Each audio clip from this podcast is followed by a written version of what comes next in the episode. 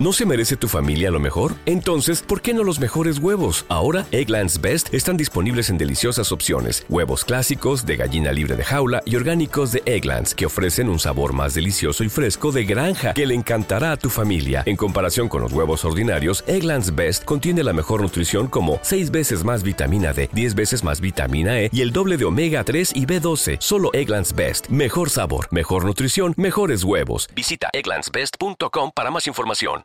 Porque nació. Un siri, dos arañas.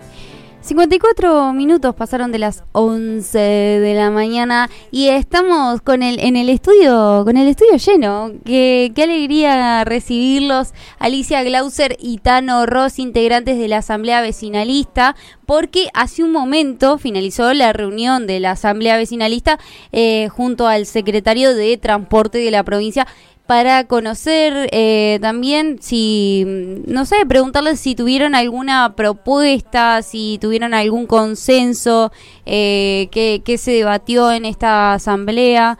Eh, ¿Cómo están primero que nada? Bien, bien. Y ustedes ya los veo que están lindos todos. Están lo más bien. Alicia, ¿hace cuánto no venía Y a hace, la barri? hace bastante. Y a la otra casa fui. Ah, claro. A, a la otra. A esta no la conocía. Y, y, bueno, que vienen, están, estaban yéndose de la asamblea, ¿cómo, cómo les fue?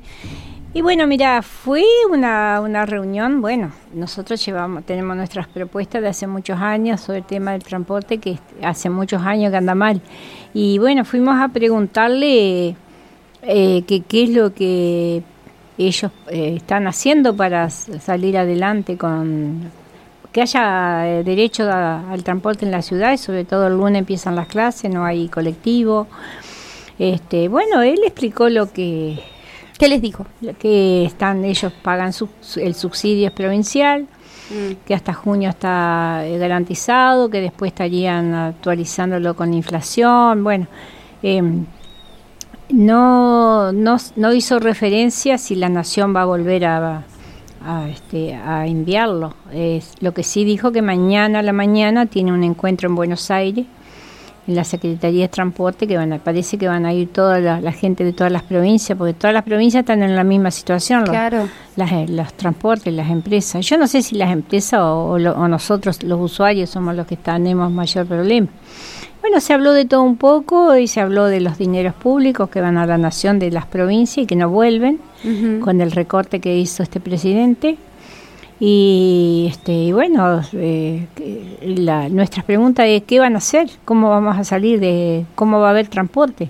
Bueno, este, la- como siempre, los funcionarios te contestan y estamos trabajando en eso, estamos con la, la municipalidad también reuniéndonos para ver, porque ahora este, hay un proyecto de ordenanza que entraría el Consejo para el aumento de boleto, que sería 6.80 en Paraná y 800 y algo en la- 820. 820 en el área metropolitana.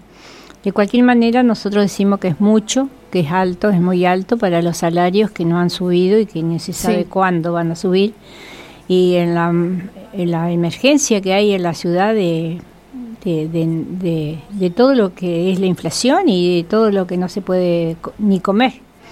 Sí, estamos en emergencia esa- alimentaria esa también. fue más o menos el tema, un poco bastante exigente de parte nuestra, eh, la solución, bueno, ellos hablan de re- eh, pagar por kilómetros recorridos, que fue una propuesta de la Asamblea de hace un tiempo largo atrás que veníamos diciendo, bueno, ya que no se soluciona eh, bajando la concesión, porque el contrato lo dice que pueden bajarla y nunca lo hicieron, ni el que estuvo ni, ni este gobierno. Están esperando que termine el contrato, que es el año que viene recién. Y bueno, si esperamos eso, estamos en el Y horno. mientras tanto, Y el de mientras tanto, que es esto que tenemos, que es lo peor que tenemos, con esperas larguísimas, con unidades todas rotas, que se- cuando se rompen, se incendian, eh, no pasa, bueno, un montón de cosas que no nos, no nos merecemos.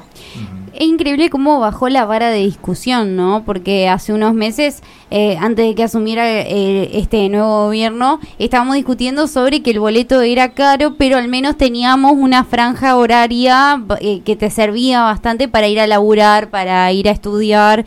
Ahora ni siquiera están dando para los pibes que empiezan las clases dentro de poquito y si vas al turno tarde ni siquiera hay colectivos para esos pibes, digamos. ¿Cómo, cómo, cómo presentan esta problemática? ¿Qué, qué respuestas tuvieron sobre eso? Eh, ¿Hay alguna um, especie de solución? Nada. Y lo que hoy estamos transitando no es un, no es un paro de, de lo que serían los trabajadores del transporte, sino que es un lockout patronal. O sea, hoy es la empresa, las empresas de transporte, en, en Paraná la empresa monopólica del transporte, ¿está bien? Ahí, ahí. Bien. Es la empresa, digamos, monopólica, ERSA, Buses Paraná, la que está definiendo que corta el recorrido a las 2 de la tarde. Pero eso en realidad, ellos alegan a que no, no le alcanza la plata para comprar combustible ni hacer frente a lo que sería el mantenimiento de las unidades. Este, qué sé yo, lo que sí es cierto es que durante mucho tiempo a las empresas de transporte les fue muy bien, cuando tenían el 100% del transporte, el 100% de- del subsidio, cuando ellos tenían un, un precio del boleto competitivo. ¿A dónde fue esa inversión? Hoy en, en la ciudad de Paraná tenemos colectivo, el marco regulatorio que sería lo que le, lo que le establece la forma de trabajo a la empresa y la relación con el, con el organismo, con, el municipio, este, establece que tiene, tiene que haber un promedio de 6 años y no más de 10 años los coches, las unidades. Eso no se está cumpliendo ni a palo. Entonces, ¿por qué, ¿por sucede eso? Porque ellos no, no reinvirtieron en los momentos que ganaban. Y ahora resulta que como no pueden seguir eh, ganando, cortan el servicio y lo que lo pagamos somos los, los trabajadores que no nos podemos movilizar en, en transporte público. Ayer justamente estaba, yo soy trabajador de la educación en la Facultad de Ingeniería, soy docente investigador ahí en, en la Facultad de Ingeniería y estábamos tomando exámenes y resulta que, bueno, el examen se extendió más allá de las 12.30 y dice, profe, no sé en qué nos vamos a volver nosotros, porque pero hasta las 2 de la tarde colectivo. No, sí, pero hasta las 2 de la tarde lo guardan en los galpones. Nosotros tenemos colectivo hasta las 2 y media. Total, sí. Entonces, eso es una situación que se está viviendo hoy, es una, es una o sea, claramente lo- los más perjudicados somos los ciudadanos que no estamos pudiendo acceder al derecho a la movilidad, que como lo decimos en un montón de lugares, es un derecho que afecta lateralmente a otros derechos, porque si vos no tenés transporte no podés llegar a la escuela, no, acceder- no, no al trabajo, no llegar al hospital, no podés ir a, a compartir con amigos. Esas cuestiones son las que nosotros entendemos que son nodales y que hacen a una ciudad vivible y por eso que como vecino y vecina lo reclamamos desde hace un montón de años. Hoy Sí. llegamos a un colapso del transporte. Eh, de la entrevista de hoy no nos fuimos con la certidumbre de que el lunes va a haber colectivo todo el día. Este, porque si bien los subsidios se van a pagar, porque si bien la tarifa va a aumentar, también hay una situación que se da el 22, que es que se vence lo que sería mm, el, este, la conciliación obligatoria del gremio de la UTA. Entonces ahí los, los trabajadores del transporte van a poder ejercer su derecho de protesta y quizás vayan a un paro, porque a nivel nacional este, están arreglando salarios que los empresarios locales dicen que no se lo pueden pagar. Entonces, Claro. es muy probable que haya paro. No hay ninguna certidumbre si el lunes vamos, vamos a tener colectivo. No hay ninguna certidumbre, punto. Claro. Sería eso. Claro. Eh, y, mm, ¿y qué, qué, qué, qué ven? ¿Cómo, cómo, ¿Cómo ven que se va a desarrollar esto? Si se va a hacer paro, ¿lo ven probable algún tipo de resolución entre el gobierno municipal, eh, tal vez, aunque sea para, para solventar eh, la- la- las problemáticas de Paraná, si bien Entre Ríos en general y todo el país está con la situación del, del problema de transporte, ¿no? Tal vez por ahí el municipio tiene otra alguna tipo de respuesta. No sé cómo, cómo ven eso. Sí, nosotros entendemos que es el municipio y la provincia lo que tiene que garantizar el transporte. Pero lo cierto es que en estas condiciones, más allá de que se dé, se dé el subsidio y que se aumente la tarifa, como te decía, no hay certidumbre, pero hay algunas posibilidades de que, de que haya acuerdo y de que se mantenga, o que, que el lunes arranquen quizá los colectivos. Pero no tenemos esa certeza. Más allá de, de esa certeza, supongamos que los colectivos circulan, nosotros lo que hoy le dijimos al secretario de Transporte es que si el municipio está haciendo el esfuerzo, la provincia está haciendo el esfuerzo, los ciudadanos y ciudadanas vamos a tener que hacer el esfuerzo de pagar un boleto que significa, digamos, una erogación importantísima para, para lo de- denigrado que están los salarios, que el transporte tenga controles. Hoy el transporte no tiene ningún control. Vimos que se incendiaron colectivos, vimos que hubo choques de colectivos en la vía pública porque los colectivos no tienen freno. Este, sabemos que salen de circulación los colectivos porque, porque se quedan en el medio del camino y por eso que muchas veces tenemos que esperar no solamente 40 minutos, sino muchas veces una hora y media. Sí. Entonces, eso es porque no hay controles. Porque el poder concedente que es el municipio no ejerce controles, o si lo ejerce no son lo suficientemente efectivos para garantizar la calidad del transporte. Entonces, si están los subsidios, si los ciudadanos van a, van a pagar unas, unas tarifas exorbitantes... ¿A cuánto se va la tarifa? 6.80, como decía Alicia, 6.80 la plana, acá en Paraná, y si vos recorres más de 8 kilómetros, que sería llegar a Oro Verde o a otras localidades del área metropolitana, se va a 8.20. Mm. Eh, esos costos quizá estén un poco modulados por los, los beneficios a los estudiantes, a los trabajadores, pero todo eso sobre esa... Que se garantizan hasta eh, cierto mes. Sí, hasta, hasta junio. por, eso, por eso son cosas que, que nosotros escuchamos, pero no podemos decir que van a suceder. Claro. Eh, Este, lo que sí hoy eh, sucedió es que los vecinos nos movilizamos este, con un acompañamiento importante de un montón de, de vecinos y fuimos a reclamarle, y de agrupaciones políticas también, fuimos a reclamarle esto a- y, y a plantearle nuestra desolación como vecino y vecina que no accedemos al, al transporte y no sabemos si vamos a poder mandar a nuestro hijo a la escuela el lunes. Y una cosa también, Alicia, disculpa que me estoy... No, dale, está perfecto. Este, Sí, no, sí. Una cosa que a nosotros también nos preocupa es que esto hace que cuando no hay transporte público, como lo dijimos un montón de veces, la gente, las personas lo resuelven de forma individual. Este, Total. y esa resolución de forma individual implica, bueno, más motos en la calle, más bicicleta en la calle, más auto en la calle, y eso aumenta la Más siniestralidad. desorden. Más desorden. Y eso Más aumenta la, la Más contaminación. También. También más contaminación, ni hablar que, que digamos, el- la condición de, de aire, de la polución del aire que genera el, el consumo de, de combustible de carbono es una discusión a nivel mundial, pero nosotros hoy estamos como a, como a kilómetros de discutir eso porque estamos viendo si, si podemos llegar al trabajo, si podemos llegar al trabajo O a la escuela. o a la escuela. Si es que de escuela. Bueno, Ese es otro tema también. eso lo planteó muy claramente Alicia hoy al, al secretario que lo miraba con los ojos abiertos. Si querés contar un poco, Alicia. Este, nosotros hablamos del, del caos que es el país. Nos- Sí. Nosotros somos patriotas, nos consideramos patriotas y estamos defendiendo la y la vamos a seguir defendiendo a la patria. ¿Por qué? Porque ha surgido esto nuevo, este personaje psiquiátrico que gobierna la nación, que este que quiere vender, de- despedazarlo al país y venderlo en pedacitos para siempre para afuera, para los que ya están instalados dentro del país. Sí. Y entonces cuando hablamos de derechos, que hablamos de estos subsidios que se cortaron, sostenemos que son subsidios que eh, no, no tenemos por qué mendigarlos. Pertenecen a la provincia, no solo a esta, sino a las demás provincias. Cada uno tiene su aporte. Ellos se quedan con el IVA, se quedan con el impuesto a los combustibles, que si vos vas a cargar nafta, estás pagando impuestos también. Y todo ese dinero que va a la nación, eh, la pregunta es, ¿qué lo hace? ¿Qué la hace? No se le retribuye al ciudadano. No, para nada. Entonces, la, el- es como que el, el país es la Casa Rosada de Buenos Aires y nada más. Sí. Y el país son las 24 provincias.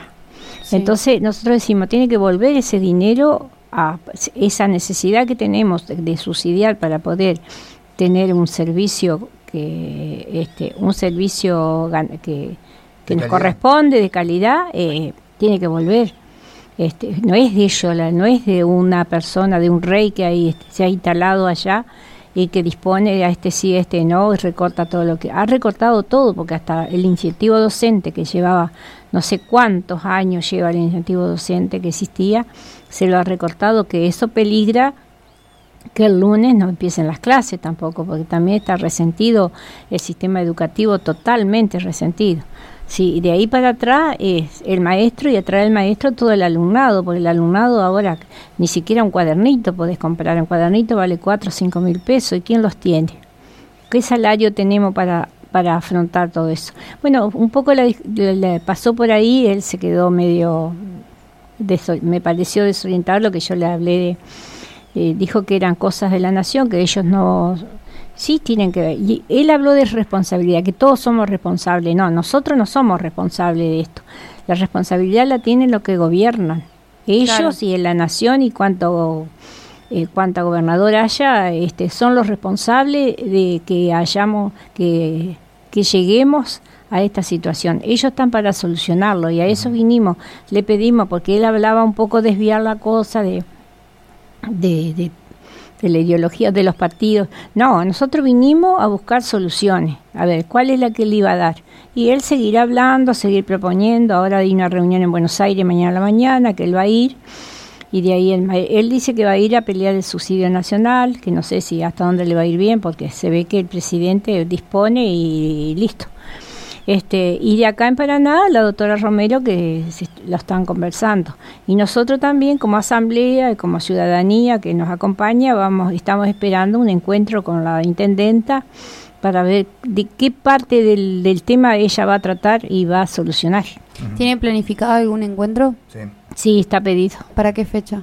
No, no nos han dado el día, pero nos contestaron que sí, que en días más ya estamos.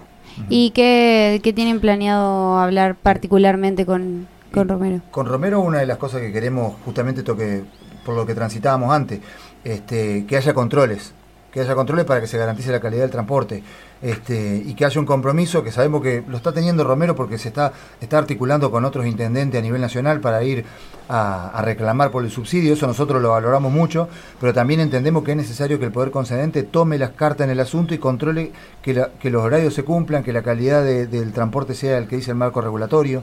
Este, uh -huh. Nosotros no queremos que suceda lo que sucedió en la gestión anterior, en donde el marco regulatorio habilita a que el municipio haga controles respecto de cómo se reparte el subsidio y cómo la empresa ejecuta ese subsidio y el municipio renunció a esa, a esa, a esa cuestión. El, el, hoy viceintendente Cáceres promulgó una resolución en donde instaba al intendente, esa resolución fue aprobada por, por unanimidad del Consejo Deliberante, instaba al intendente a hacer uso del personal del municipio más eh, articular con la Facultad de Ciencia Económica y el Colegio de, de, de, Ciencia Económica para poner personas a disposición para ir a auditar cómo se utilizaban los fondos públicos y cómo eran las cuentas Bien. de la empresa. Y el intendente nunca usó esa herramienta que le dio el Consejo. Nunca se llamó a un, no. a un control. Entonces, no queremos que otra vuelva a pasar eso. Queremos saber a dónde va la plata que es de los ciudadanos y que se aplican subsidios y que se garanticen las sanciones correspondientes que hagan efectiva que, que, tengamos la frecuencia adecuada de colectivo y la calidad de esos colectivos que circulan.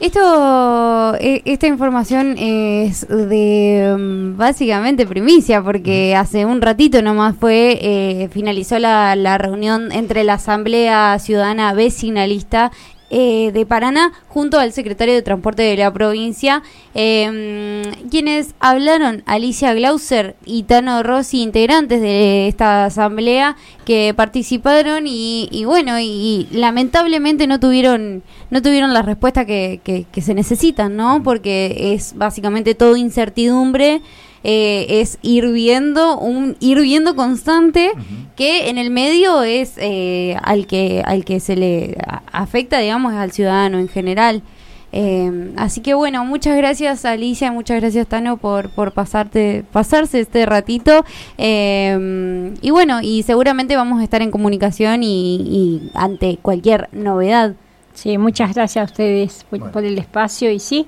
Sí, lo, lo, ideal hubiera sido que el secretario hubiera dicho, el lunes va a haber colectivo. Le garantizamos que ese servicio se va a prestar el lunes, a partir del lunes, no solo hasta las 14 o las 13, porque a las 13 ya cortan, este, sino va a haber garantía. Los chicos que vienen de una punta a la otra, que casi la mayoría que se traslada así de los chicos son los que van a comer a los comedores, que no sé también si hay garantía para que haya comedores, porque también es otro tema sí. bastante pesado el tema del hambre. Sí. Así que muchas gracias. Bueno, gracias. gracias a ustedes.